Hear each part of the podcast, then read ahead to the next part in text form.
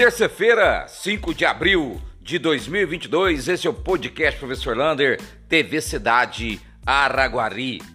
E atenção que mudou a vacinação. Agora a quarta dose é para quem tem 70 anos acima. Se você tem 70 anos acima e já tem quatro meses que tomou a terceira dose, você pode tomar agora essa quarta dose, a dose de reforço. Pode procurar o BSF do Bosque, Independência, Gutierrez, Paraíso ou Portal de Fátima. E nessa também está tendo as vacinações das outras faixas etárias, crianças, Gutierrez e Paraíso e as outras Bosque, Goiás, Portal de Fátima e Independência. E falando em Independência e bairro Santiago, hoje saiu o edital para a contratação de uma empresa que vai fazer a drenagem pluvial destas desses bairros. É uma obra de 23 milhões de reais que vai tentar fazer acabar com o alagamento, principalmente ali do Independência, ali perto do Caíque, aquelas ruas próximas ao Caíque e também ali do bairro Santiago, a rua Ponte Terra. Portanto, uma obra de 23 milhões, obras de drenagens pluviais. E hoje foi a abertura da Café Agro, a Feni Café. Olha, muitos estandes bonitos, muito recurso financeiro para o agronegócio na cidade de Araguari e eu fiquei encantado com o apiário VS. Convido vocês aí na parte da Cidade verificar o mel produzido na cidade de Araguari com dois apiários muito importante para nossa cidade. Fiquei encantado e fiz uma matéria, está lá na página da TV Cidade.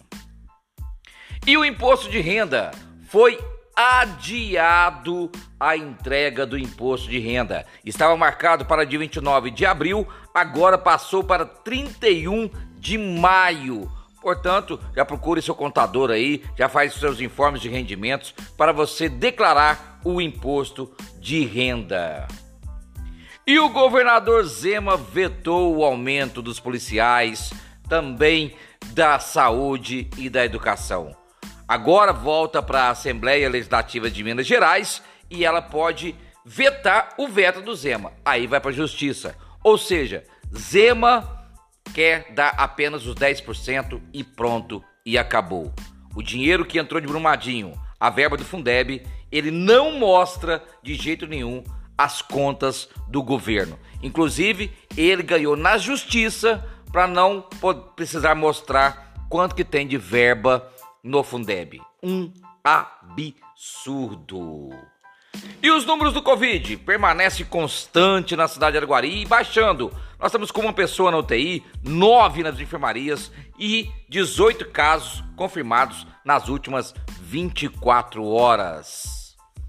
E atenção você que faz e pega remédio, faz o uso e pega o remédio da farmácia municipal. A farmácia vai ficar fechada a partir de amanhã e só volta a atender na segunda-feira em novo endereço, lá na rua Doutor Afrânio 161, ao lado da Secretaria de Saúde. Se você precisar de medicamento com urgência, vá na farmácia ali da Policlínica. Lá tem uma farmacinha também que pode atender.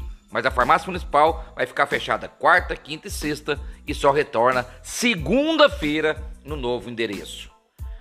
Hoje, o secretário de Meio Ambiente, Guilherme Santana, passou a informação que a Bosque agora está com câmeras de segurança, devendo, devido a, a pessoas entrarem lá durante a noite para fazer uso de drogas e causa transtornos e quebrando o patrimônio público, foi colocado câmeras de segurança em todo o bosque.